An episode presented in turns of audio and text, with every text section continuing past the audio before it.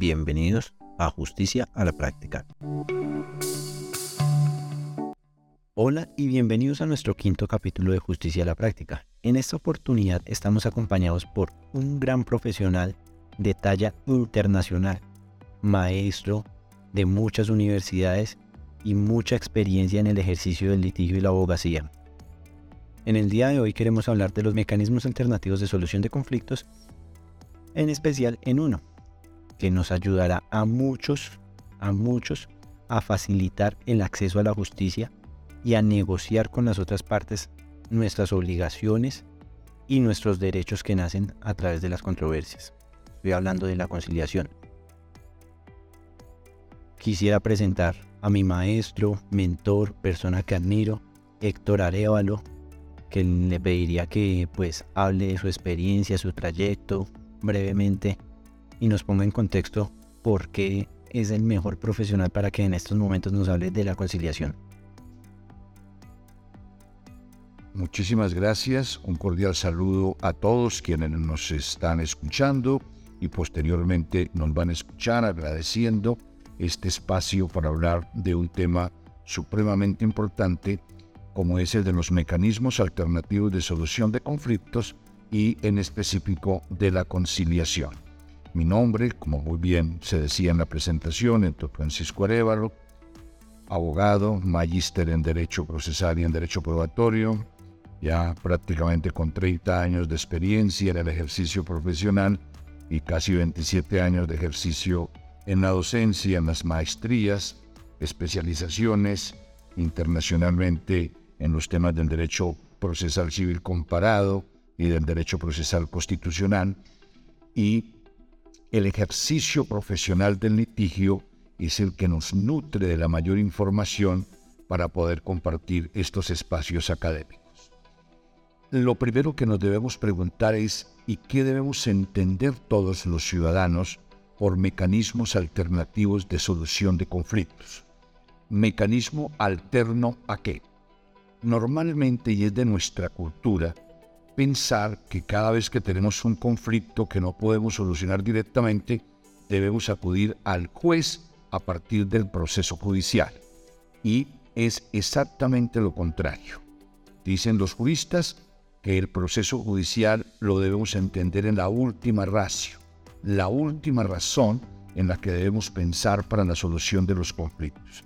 Sin embargo, en Colombia tal vez es una circunstancia de carácter cultural por la, digamos, la cantidad de conflictos que históricamente hemos vivido, y no solamente a partir de la independencia, sino desde antes, nos ha hecho, una, nos ha hecho digamos, un pueblo litigioso, un pueblo que considera que el proceso judicial, el juez de la República, es la única persona que me puede solucionar un conflicto. Por supuesto que eso es importante, pero a su vez es un error pensarlo de esa manera. En los últimos 30, 40 años, ha venido dándose una corriente a nivel universal, pero centrémonos en lo que se llamaría la Europa continental, es decir, los países iberoamericanos, los países que, eh, eh, digamos, en, nuestra religión, en nuestra lengua, en nuestras costumbres y en nuestra normatividad hemos heredado de España y Portugal, que fueron los países que primordialmente llegaron por estas tierras. Por eso hablamos de la Europa continental, los países que lindan con el, con el mar Mediterráneo.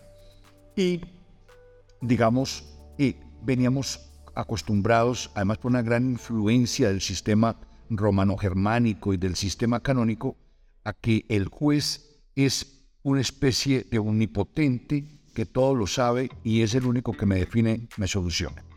Pero decía que hace unos más o menos unos 30, 40 años, si queremos exagerarlo un poco, se ha venido dando la corriente de que hay otras formas que podemos utilizar, que debemos utilizar para darle solución a los conflictos. Y a, esos, a esas formas, a esos mecanismos los hemos llamado alternativos. ¿Alternativo a qué? Al proceso judicial. No pienses solo en el proceso ante el juez. Hay otros mecanismos que puedes utilizar.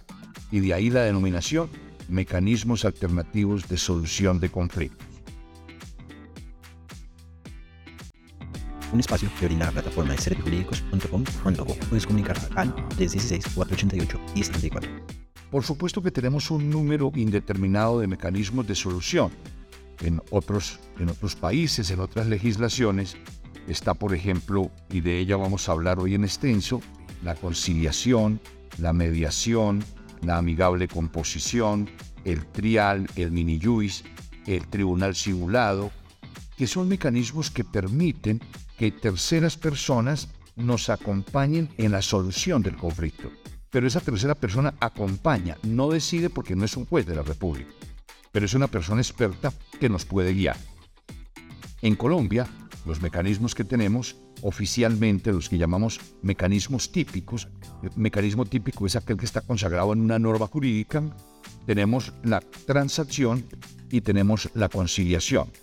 Sin embargo, el último y actual estatuto en materia arbitral, la ley 1563 del año 2012, para quienes lo quieran consultar, en los artículos 59 a 61, se establece otro mecanismo muy importante, como lo es el de la amigable composición, que en algún momento en esta charla lo iremos mencionando. Centrémonos en la conciliación entonces. Y si uno piensa en el origen de la palabra, ¿qué es conciliar? Ponerse de acuerdo, llegar a un punto medio, ceder algo. Si usted va a ir a una conciliación y no va con el ánimo de ceder algo de su derecho, es mejor que no vaya, porque usted va con el espíritu armado y aquí lo que se necesita es exactamente lo contrario. En ocasiones, en mi ejercicio profesional, alguien me ha dicho, doctor Arevalo, o sea que debo renunciar a mi derecho. No, señor, ceder algo de su derecho. Por ejemplo, Pedro me adeuda 20 millones de pesos y me adeuda 8 millones de intereses. Y vamos a llegar a un acuerdo. El acuerdo puede consistir en que me pague mis 20 millones y si me lo paga en un plazo razonable, yo le rebajo el 50% de los intereses. Entonces me va a pagar 4 millones de esos 8 millones. A él le sirve porque se ahorra de su patrimonio 4 millones y a mí me sirve primero porque muy pronto voy a obtener el ingreso a mi patrimonio, no solamente del capital, sino de parte de los intereses.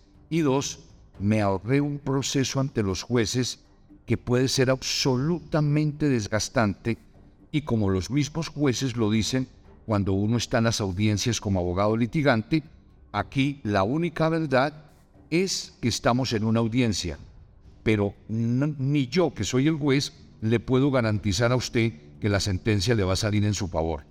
Es una lotería, es un alea, en tanto que si usted recibe los 20 más los 4, salvaste 24 millones de 28 y créame que los 4 millones que rebajaste será mucho menos que lo que usted tendrá que invertir en gastos de abogado, en gastos de proceso, si se va al proceso judicial. La ley 446 de 1998, en su artículo 64, define quién es el conciliador. Ya hemos dicho que la conciliación es una forma por la cual dos personas que tienen un conflicto llegan a un punto medio para su solución. ¿Y quién es el conciliador? ¿Quién es esa persona que nos acompaña allí? Y entonces el artículo 64 de esa ley 446 de 1998 dice, el conciliador es una persona neutral y calificada. Calificada porque tiene que haber realizado unos estudios, un diplomado para que se certifique como conciliador. Y neutral porque no puede jugar para ninguno de los dos bandos. Cuando explico estos temas de conciliación, yo siempre lo reflejo de esta manera.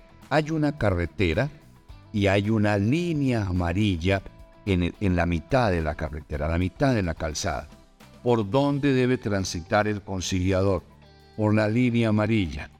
Él no puede pasarse al carril, derecho, no puede pasarse al carril izquierdo, porque perdería la imparcialidad y por ende perdería la objetividad en el manejo de esa conciliación.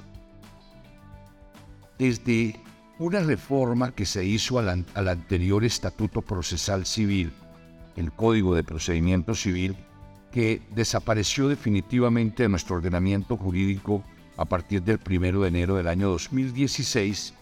El anterior código se llamaba Código de Procedimiento Civil, es el estatuto que rige los procesos de naturaleza civil, familia, comercial, agraria. Entonces, ese Código de Procedimiento Civil sufrió unas reformas en el curso de los 41 o 42 años que estuvo vigente. Una de esas reformas, de hecho la primera, se, digamos, se, se llevó a cabo bajo un decreto, un decreto legislativo, el decreto 2282, para que si ustedes quieren consultarlo y documentarse aún más, ahí está. El decreto 2282 de 1989. Y ahí se empieza a hablar en serio por primera vez en Colombia de conciliación. Y entonces se nos dice a los abogados que eso fue romper un paradigma cultural. Eran épocas en las cuales el abogado del demandante automáticamente era el enemigo del abogado del demandado. No se podía siquiera saludar. Eso era una cosa eh, increíble, una cosa que hoy uno diría no puede ser que tuviésemos ese, ese grado de cultura. Así era. Entonces, em, comienza la audiencia y en la audiencia los abogados y las partes se deben encontrar y se deben saludar y se deben sentar a negociar, a mirar cómo se logra evitar que ese proceso judicial llegase a esta sentencia. Y ahí en esa audiencia estaba el juez. Pero el juez no estaba ni hoy, porque sigue siendo igual, ni hoy está para ser juez en ese momento se está para ser conciliador. Por eso les quiero contar que cuando uno está en una audiencia, hoy se llama audiencia inicial, está regulada en el artículo 372 del Código General del Proceso, si uno de los abogados va a empezar a hablar de normas, inmediatamente el juez lo interrumpe y le dice, e-, excúseme doctor González, excúseme doctora Zambrano, pero hoy no vamos a hablar de artículos de ningún código, porque aquí estamos hablando es de arreglar, de solucionar como amigos. Y si usted empieza a nombrar como abogado unas normas, créame que inmediatamente el otro abogado también le va a hablar de normas, porque entonces el otro abogado se siente que está es en una pelea jurídica a ver cuál de los dos abogados sabe más normas. Entonces el concurso de las normas, pues, no, allí vamos a arreglar, vamos a conciliar. No lo olvidemos, decreto 2282 del año 1989. Claro, esta es una parte ya histórica. Luego vienen nuevas normas. En el transcurso del tiempo, la ley 23 del 91, el decreto 2651 de ese mismo año, la ley 446 que les mencioné hace un momento, el decreto reglamentario de esa ley que era el decreto 1818 de 1998, y lo cuento simplemente para hacer una, breve mención histórica hasta llegar a la ley actual que regula la conciliación, la ley 640 del año 2001. Pero el valor agregado de la ley, de, la ley 640 no es regular la conciliación, porque como lo he venido mencionando, pues ven una, una cadena de normas anteriores que lo regulaban. Lo importante de la ley 640 es que estableció por primera vez en Colombia la conciliación como requisito de procedibilidad. ¿Qué significa procedibilidad? Para que me proceda algo, previamente debo hacer esto.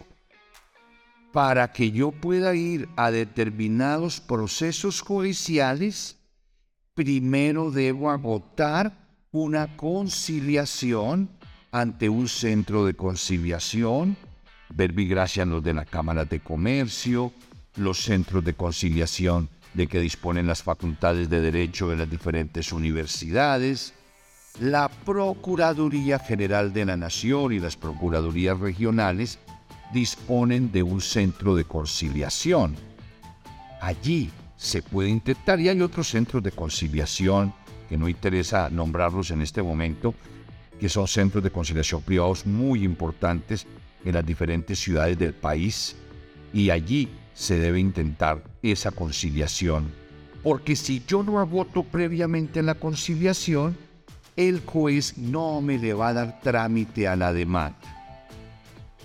Para quienes son abogados o estudiantes de derecho, digámoslo con unas palabras ya un poquito más técnicas, el juez me inadmite la demanda, artículo 94 del Código General del Proceso, si yo no le demuestro al juez desde esa presentación de la demanda que intenté la conciliación como requisito de procedibilidad. Es decir, hoy la misma ley 640 nos está enviando un mensaje. En lo primero que usted debe pensar, señor ciudadano o ciudadana colombiana, no es en presentar una demanda, es en tratar de evitar esa demanda. ¿Y cómo evito esa demanda? Porque la ley me obliga, porque es que si no nos obliga, no hacemos caso. Entonces nos obliga a intentar una conciliación. Sí, sí. Vamos a la audiencia, lo intentamos y no lo logramos. El centro de conciliación me expide un, un certificado, una constancia de no conciliación. Y ese documento ya sea en un proceso presencial o en un proceso virtual, como lo determina hoy el decreto 806 del 4 de junio del 2020, que estamos virtualizando o estamos en la mayor, eh, digamos, mayormente los procesos en Colombia hoy están virtualizados, es lo que, es lo que quiero decir, y se está digitalizando los expedientes judiciales, etc. Entonces puede que la demanda la vayas a presentar físicamente o la vayas a presentar de forma virtual igual no te escapas. Debes presentar la constancia que despide el centro de conciliación de que se intentó esta, pero por alguna circunstancia no se logró. Y ahí sí el juez le dará trámite al proceso. Es decir, hoy el proceso judicial no es lo primero que los ciudadanos colombianos debemos pensar. No, debemos pensar en utilizar los mecanismos alternativos y solo en el evento que ello no fuese posible, porque en, derecho decimos que a nadie se le obliga lo imposible, entonces ahí sí el, el Estado colombiano abre la puerta del proceso judicial. Esa ley 640 nos establece un montón de cosas que no exagero en decir que aquí nos podría dar tres horas revisando cada tema, pero por supuesto que vamos a mirar los aspectos más importantes y de una manera que sea comprensible para todos. Eh, hagámonos preguntas y las vamos resolviendo. La primera pregunta sería, ¿qué significa procedibilidad? Que ya lo habíamos señalado. Que para poder ir válidamente a un proceso judicial, debo primero intentar una conciliación ante un centro de conciliación oficialmente reconocido. Dos, ¿qué asuntos requieren de intentar esa conciliación? Esa, pregunta es, es muy importante. La respuesta. El artículo 35 de la Ley 640 en 2001, inicial allá en ese año 2001, señalaba que se debería intentar en asuntos civiles, en asuntos de familia en asuntos laborales y en asuntos que son del derecho contencioso administrativo. Este último, recordemos, es cuando un particular demanda al Estado, demanda a una entidad estatal o la entidad estatal demanda a un particular o a otra entidad estatal. esos conflictos los resuelve una jurisdicción que se llama contencioso administrativo. Recordando por demás que contencioso significa pelea, significa pleito. Un contencioso es una pelea, pero una pelea jurídica, por supuesto, donde hay un demandante con una tesis y hay un demandado con una antítesis, hay un demandante con una demanda y unas pretensiones y hay un demandado que contesta la demanda y trae unas excepciones. Muy bien. Entonces, luego se va decantando por pronunciamientos de la Honorable Corte Constitucional al hacer un control de constitucionalidad frente a esa ley 640. Y uno de los primeros puntos fue declarar inexequible el artículo 39 de esa ley 640. Estoy, de, digamos, de citar aquí el artículo y de citar la ley, sobre todo para quienes nos vayan a escuchar y sean abogados o sean estudiantes de derecho. Y el artículo 39, si ustedes lo revisan, eh, fue declarado inconstitucional, fue declarado inexequible. ¿Qué significa eso? Que hoy no es necesario agotar la conciliación como requisito de procedibilidad en materia laboral. Como por ejemplo, cuando Pedro trabajaba para la empresa Los Cuervos eh, SAS y la empresa Los Cuervos SAS lo despide injustamente, entonces ya le debería una indemnización, le debe vacaciones, le debe parte de los sueldos. Pedro debe demandar a esa empresa Los Cuervos SAS. ¿Debería agotar primero una conciliación? Si nos preguntan eso, ¿qué vamos a contestar? No, porque el artículo 39 de la ley 640 fue declarado inexequible por la Corte Constitucional. Hoy debemos agotar la conciliación como requisito de procedibilidad en asuntos civiles, en asuntos de familia y en asuntos del derecho contencioso administrativo. Tercera pregunta. En todos los eventos yo debo agotar la conciliación como requisito de procedibilidad? Y la respuesta es no. Una de las preguntas que más se nos formula, eh, tanto en juzgados, eh, saliendo del edificio de los juzgados, en nuestra oficina, en los salones de clase, en las cátedras universitarias, es, doctor Arevalo, en todo caso sí o sí debo intentar una conciliación. La respuesta es no. La misma ley ha señalado en qué eventos no se debe agotar. Prestemos bastante atención en esto. Hay eventos en los cuales la ley me dice no tienes por qué agotar la conciliación como requisito de procedibilidad. ¿Cuáles son esos eventos? Primero, cuando a la persona que yo voy a demandar eventualmente en un proceso judicial se encuentra en el exterior. Entonces, Doña Maruja va a demandar a don Arturo. ¿Dónde vive Arturo? En Lima, Perú.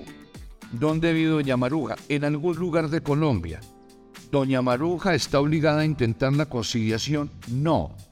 ¿Por qué no? Porque la persona que va a demandar está domiciliada o residenciada fuera del país. Segundo evento, cuando a la persona que vamos a demandar desconocemos su paradero. Maruja va a demandar al señor Arturo. Lo va a demandar, pero no tiene ni idea dónde está Arturo. En ese caso, no hay necesidad de intentar la conciliación como requisito de procedibilidad. Tercer evento, cuando se solicitan medidas cautelares. Eh, a todos nos suenan medidas cautelares muy sencillas y muy del diario vivir el embargo de bienes. Tengo que embargarle el apartamento para que de ahí salga la plata para pagarme la deuda. El embargo, el, secuestro de los bienes, que es la aprehensión física de los bienes, la inscripción de la demanda, que es una medida cautelar por el cual en la Oficina de Registro de Instrumentos Públicos, por ejemplo, el juez le, le, le avisa al resto de los colombianos, no compre ese bien, ese apartamento está muy bonito, qué bueno que lo comprara, pero no lo compre porque está involucrado en un proceso judicial. Entonces, el mismo Estado te da la alerta del riesgo que estás corriendo.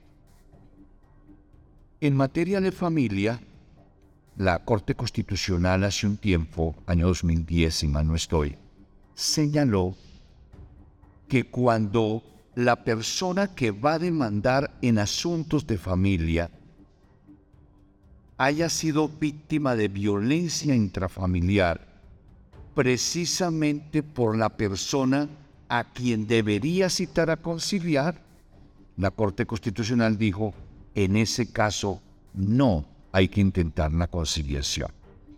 Pensemos que Maruja va a demandar a Arturo por alimentos, un proceso de alimentos en favor de sus dos menores hijos, que obviamente son hijos de Arturo, y Arturo, sin justificación alguna, se ha sustraído al cumplimiento de su obligación alimentaria.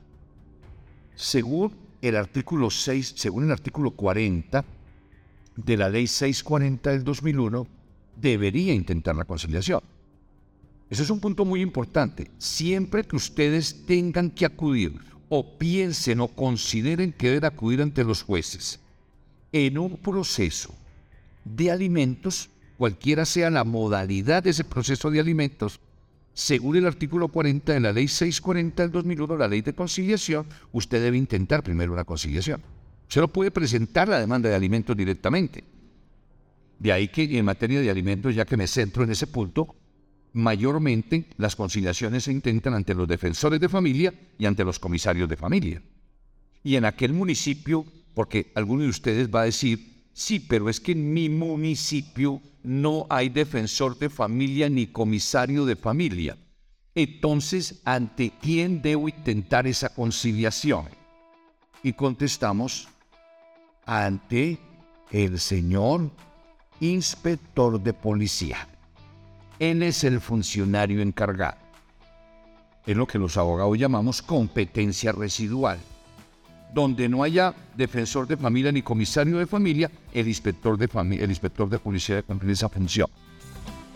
Un espacio que brinda la plataforma de serjurídicos.com.co. Puedes comunicarte al 316-488 y 34. Eh, pero pensemos en lo siguiente. ¿Y qué sucede si ese inspector de policía es renuente, se hace el de la vista gorda porque justamente es muy amigo, era, era compañero del colegio de la persona a, quien debo citar para conciliar y veo que ahí como que no hay una imparcialidad. Acudo al señor personero municipal, que es el ombudsman, es el que me cuida, el que me protege, eso significa ombudsman, y hay procuraduría, procurador, procurar la protección de. Entonces el personero me debe defender, me debe proteger y vigilar que la actuación de ese comisario, de ese defensor o de ese inspector de policía efectivamente nunca riña con la imparcialidad. Pero ¿qué ha dicho la Corte Constitucional? Hombre, es que sentar en una mesa a conciliar a la víctima con el victimario no los coloca en un plano de igualdad. Y por eso la Corte Constitucional dijo, si Maruja ha sido víctima de violencia intrafamiliar de Arturo, su cónyuge, su compañero, su excompañero, su excónyuge, no está obligada a intentar la conciliación y en ese caso sí podría ir directamente al proceso judicial. Pero por supuesto, que en ese caso debe probarle al juez que ha sido víctima de violencia intrafamiliar. Las certificaciones de medicina legal, de la denuncia ante la fiscalía, eh, de eh, en la intervención del comisario de familia, que es el encargado del tema de protección por violencia intrafamiliar, trae la prueba. Porque quien no prueba, no gana. A los jueces no les contamos tristes historias. A los jueces les probamos hechos. Y hechos que deben tener una relevancia jurídica. Tal vez en otra charla posterior hablaremos del el tema probatorio y qué es la relevancia, la relevancia jurídica de la prueba. Muy bien, entonces en estos eventos que acabo de mencionar, no se debe intentar la conciliación como requisito de procedibilidad. Y a continuación encontramos un aspecto que es fundamental en estos temas de conciliación, la conciliación propiamente dicha. Es un acto administrativo, no es un acto jurisdiccional, en el cual eh, intentamos que dos personas antagónicas en sus derechos, decíamos al comienzo de esta intervención, lleguen a un punto medio. Y decíamos, y en este instante lo repetimos, conciliar no es renunciar a mi derecho. conciliar es ceder parte del derecho en aras de un buen arreglo. Decían nuestros abuelos, es mejor un mal arreglo que un buen pleito. Y los abuelos que eran y son sabios, los abuelos hay que escucharlos, entonces ellos nos recuerdan. En el ejemplo que colocaba, es mejor que recibas ya 24 millones o que reciba 2 millones 800 y no peleando por recibir 5, que después ni los 2.800 ni los 5. Entonces, eh, llegar a, a ese punto medio. Quienes hablamos de estos temas de mecanismos alternativos, siempre decimos que la conciliación y en general los mecanismos alternativos son un gana-gana. Ahí nadie sale perdiendo. Si se llega a un acuerdo, las dos partes quedan con la sensación de que él ganó. A nadie le gusta perder. Y el otro también queda con la misma sensación de que ganó. Y no va a quedar el sinsabor de la pérdida, el sinsabor de la derrota, porque entonces podría ocurrir, no siempre pasa, pero podría ocurrir que quien perdió, perdió quede con un ánimo de venganza. Y eso en Colombia no es bueno porque este es un país un tanto violento, muy conflictivo, donde nos salimos de casillas con mucha facilidad. Entonces la conciliación evita que haya confrontaciones posteriores porque es un gana-gana. Las dos partes van a quedar satisfechas.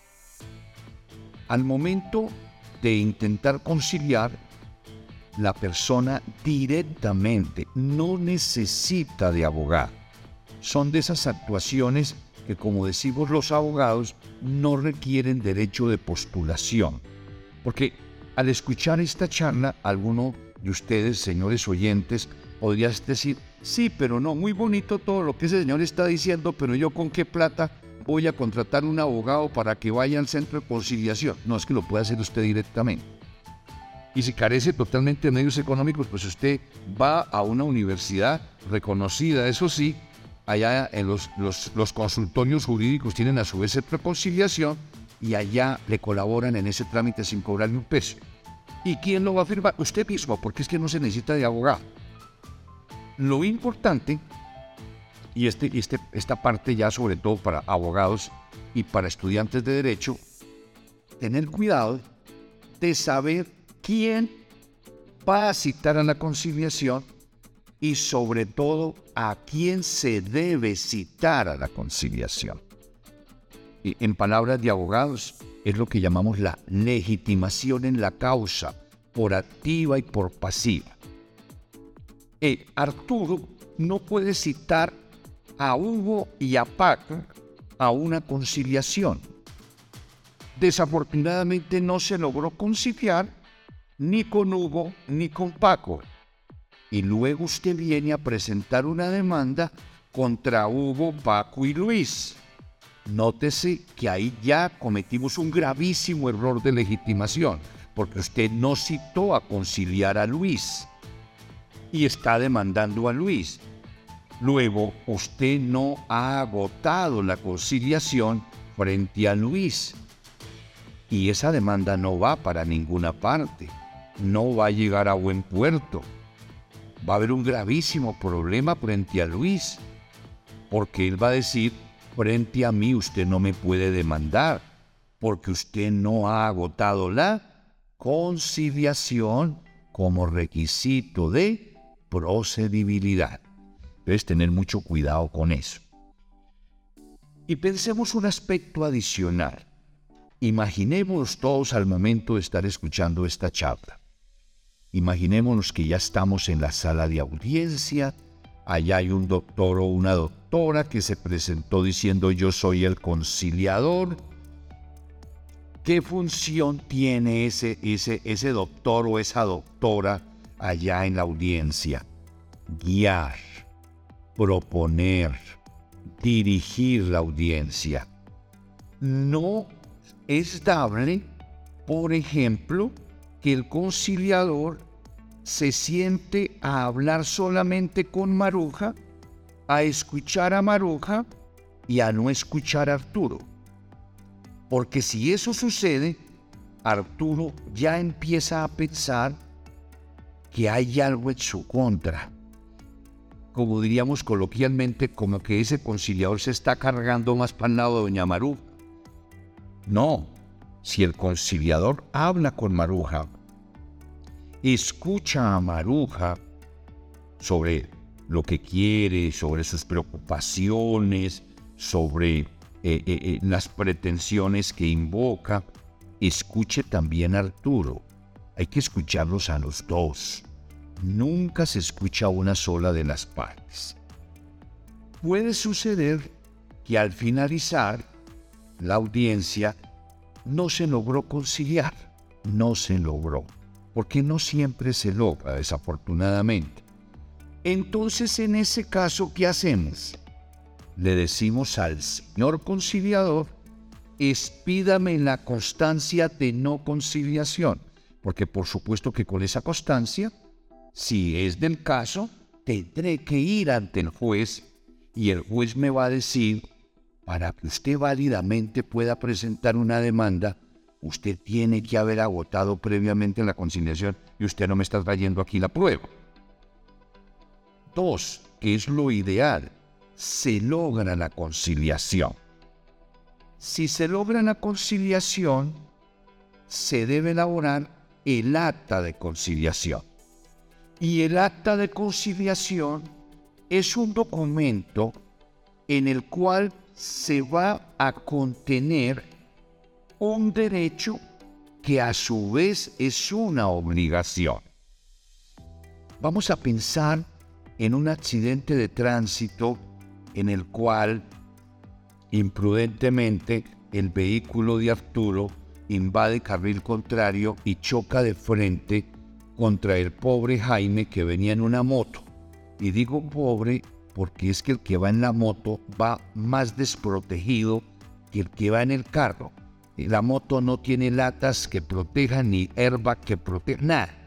Entonces el pobre Jaime cae allá, afortunadamente no fallece. Pero le fracturaron hasta el apellido al pobre Jaime. Y Arturo no le ha solucionado eh, extrajudicialmente, pese a conversaciones. Entonces Jaime dice, no me queda otro camino diferente que demandar a ese señor Arturo para que me indemnice los perjuicios, no solamente por los daños fisiológicos, daño emergente, sino que duré tres meses sin poder ganarme un peso porque estaba hospitalizado y luego enyesado allá en la casa, entonces tres meses sin poder devengar un peso, lucro cesante. Pero el daño emergente también está en la moto. La moto quedó con pérdida total. Hay que pagar el valor de la moto. Entonces, cuando Jaime va a citar a Arturo a conciliar, debe tener muy claro sobre qué valores se va a intentar la conciliación. En otras palabras, Jaime económicamente, ¿qué es lo que pretende que le reconozca Arturo? Porque si usted a la conciliación trae unas pretensiones, pero después en la demanda usted invoca unas pretensiones adicionales, el juez no le va a dar trámite válido a su demanda, porque le va a decir, usted no, no intentó la conciliación sobre todo lo que ahora viene a traer al proceso. De ahí que, si bien es cierto, no se requiere abogado para ir a la conciliación, sí se requiere un experto, alguien que me guíe y me diga, esto se pide de esta manera, esto se llama así, usted tiene derecho a aquello, no tiene derecho a aquello más, porque para algo existen los abogados.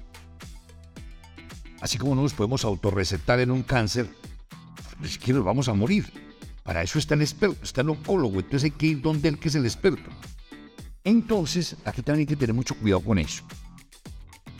A la demanda, de ser el caso, usted no puede traer unas pretensiones distintas a las que no trajo al momento de intentar la conciliación. En eso hay que tener mucho cuidado. Dos, estamos en la conciliación y sí se logró el acuerdo. Hay que pensar que esa acta de conciliación es un título ejecutivo. Es decir, el acta de conciliación es como si fuera una letra de cambio. En vez de que el señor para que me pague los perjuicios incluyendo el valor de la moto, en vez de que me firme una letra de cambio, y es que el documento idóneo no es la letra de cambio, es el acta de conciliación, esa acta de conciliación es un título ejecutivo, como si fuera una letra, como si lo hubiese firmado pagaré, como si lo hubiese girado un cheque. Bueno, los cheques ya están pasando de moda ahora por las nuevas formas bancarias de transferencias, etc. Pero todavía hay cheques. Entonces esos son títulos valores. No, si usted le hace firmar una letra, usted se equivoca, porque las letras, que son documentos regidos por el Código de Comercio, son de contenido crediticio. Usted no le está dando un crédito, Jaime no le está dando crédito a Arturo. Le está pidiendo que le reconozca unos perjuicios. Entonces la letra no es el documento idóneo para ella. Esto sobre todo para los señores abogados y estudiantes de derecho que nos escuchen. Todo título o valor de contenido crediticio detrás de la creación del título debe tener un negocio jurídico subyacente o negocio causal.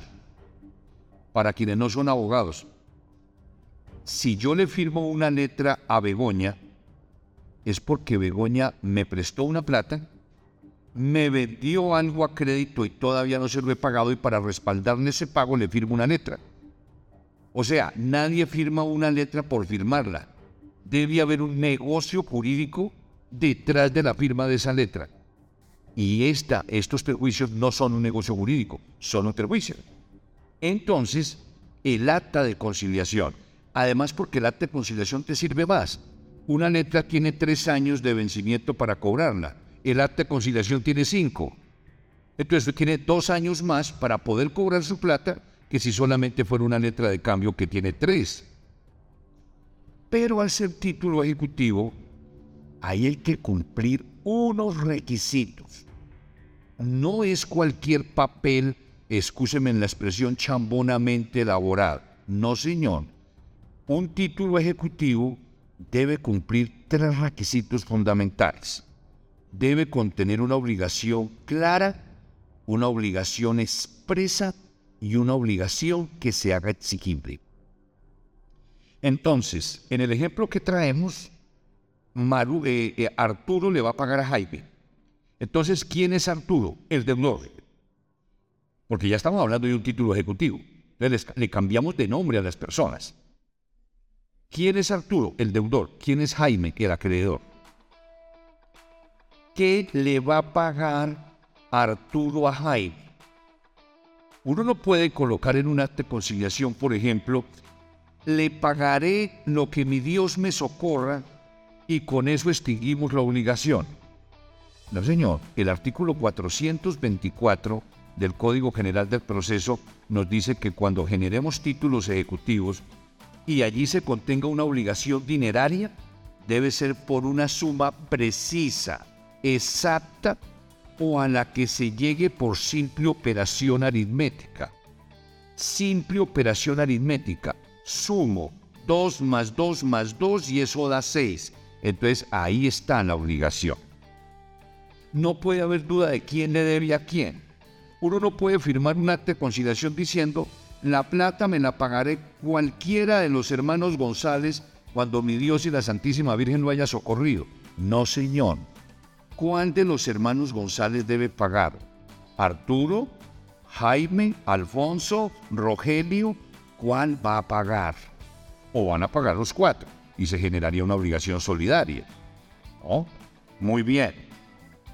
Luego hay que establecer que se elabore de tal manera esa acta de conciliación, sea tan supremamente específica, concreta y clarita, pero no me lo van a, como digo en el de la claridad, que el juez de llegarse a un proceso judicial, el juez no tenga que ponerse a interpretar el acta de conciliación.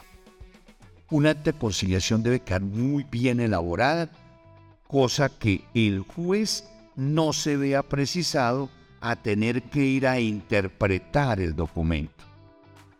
El juez no puede decir, no, pues es que esto aquí sí no quedó muy claro. Realmente esto no quedó claro, pero yo juez creo que lo que Arturo quiso decir fue tal cosa. No, señor, ahí se cae ese documento y esa platica se perdió. Porque el documento, el título ejecutivo, no es expreso. El título ejecutivo no puede ser susceptible de interpretación alguna ni por el juez ni por terceras personas. Y la obligación debe ser exigible. Colóquenle fecha. Listo. Yo le iba a cobrar a usted 120 millones de pesos, le iba a cobrar 18 millones, pero arreglamos en 14 millones. No le voy a cobrar los 18. Vamos a arreglar en 14.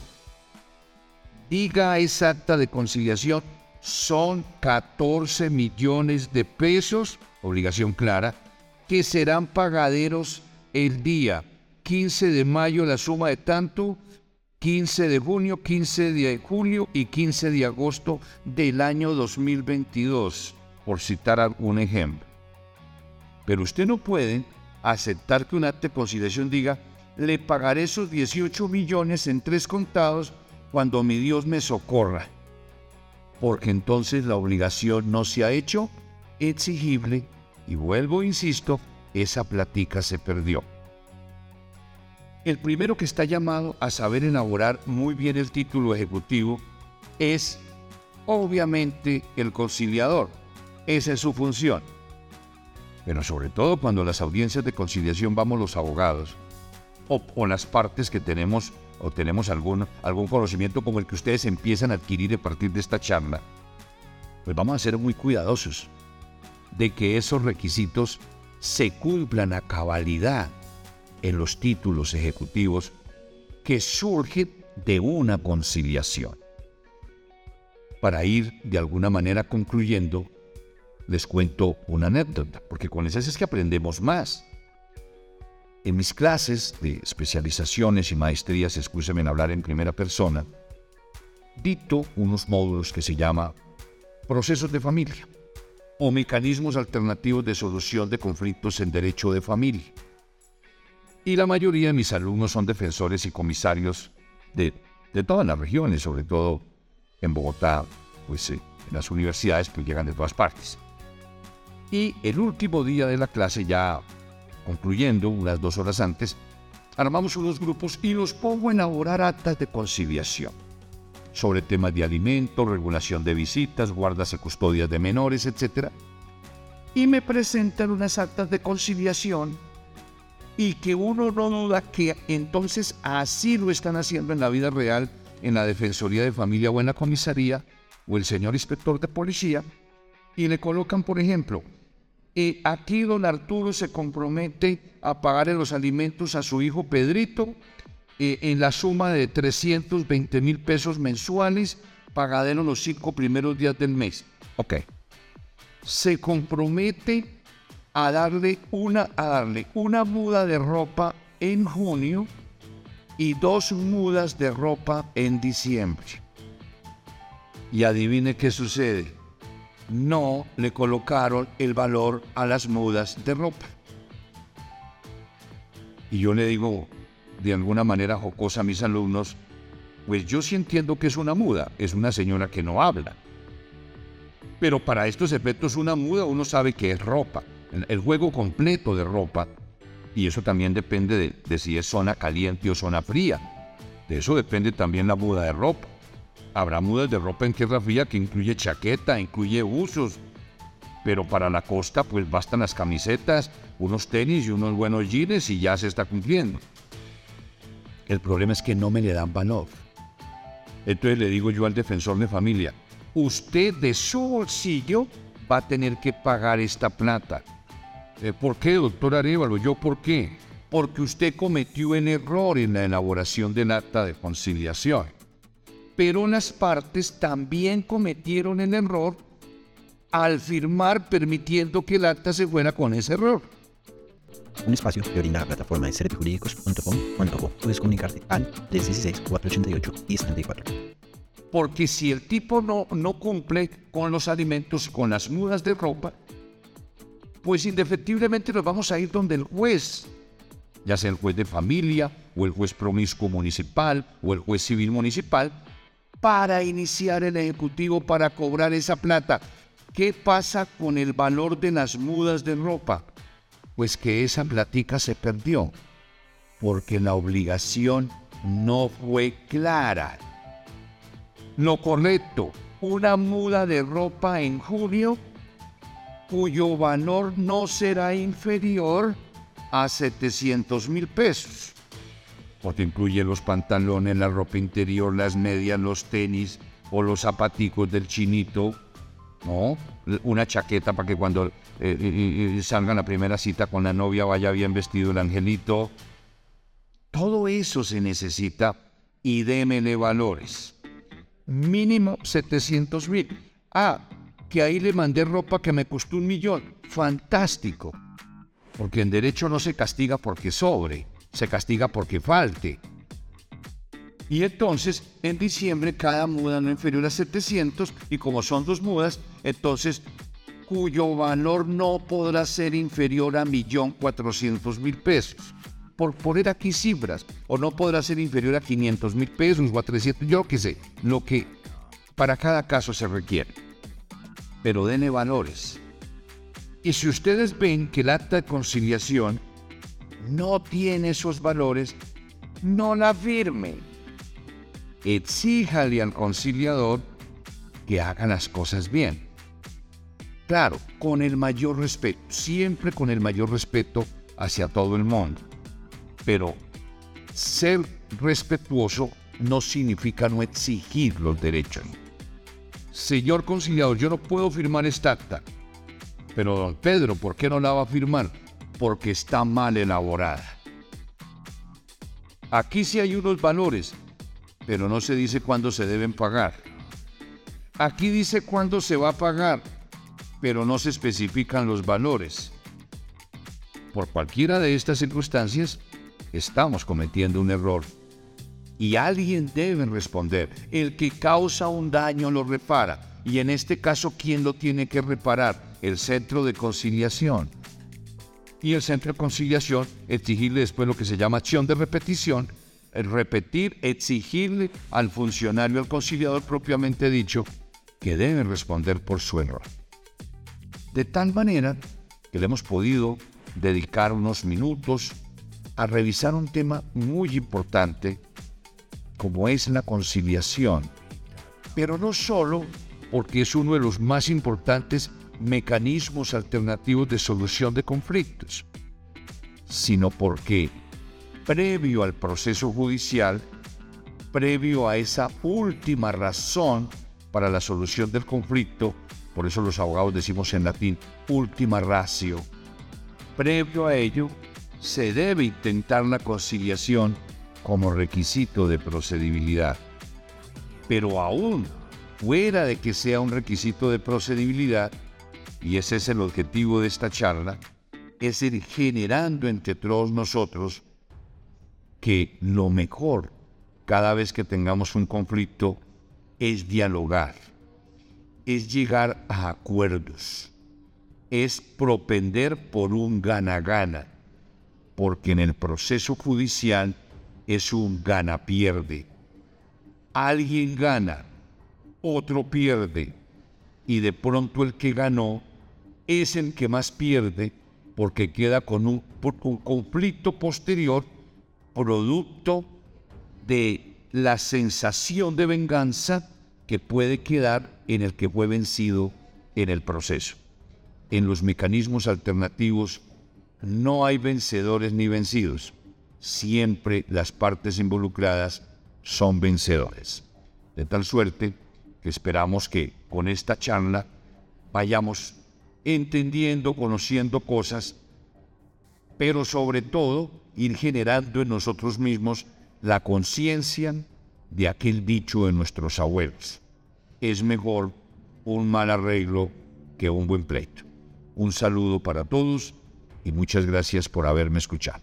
Adiós.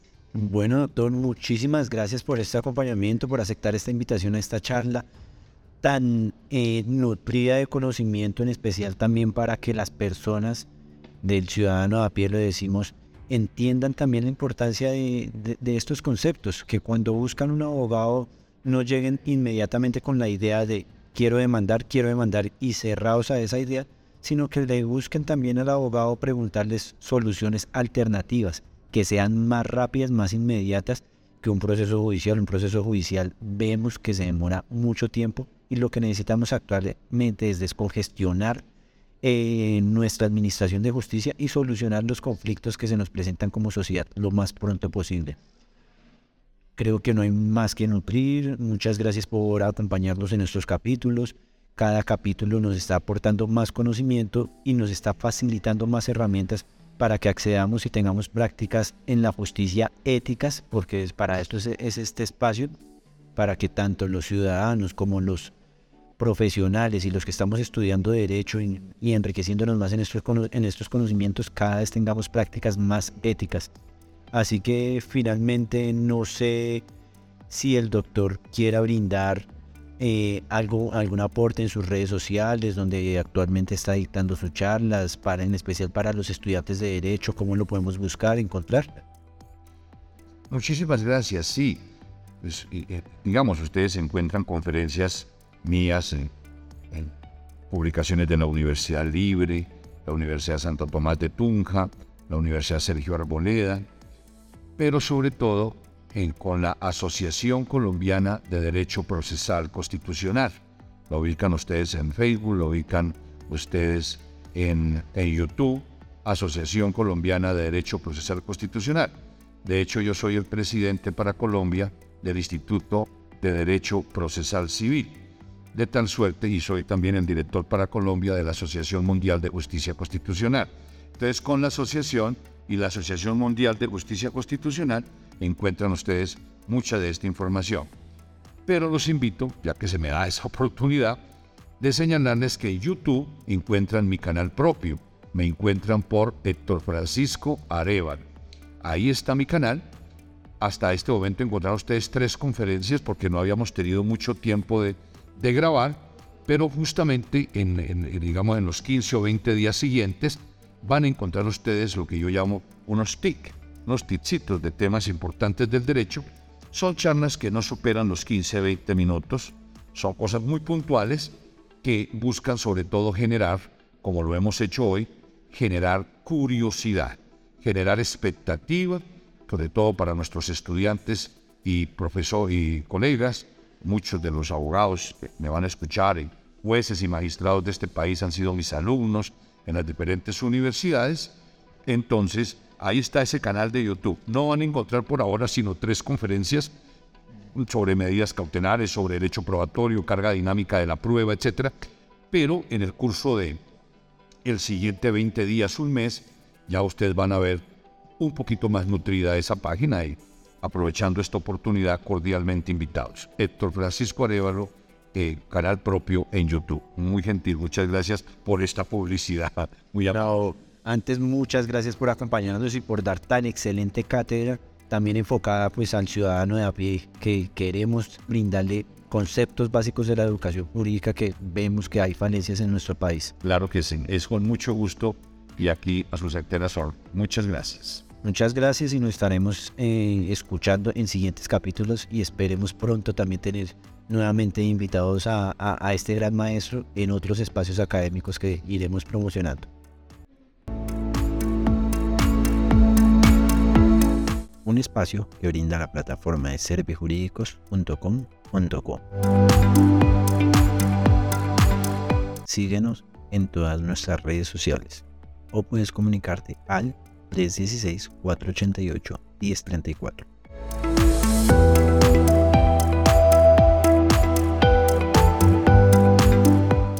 Olvides compartir nuestro contenido, así podrá llegar a muchos más oyentes.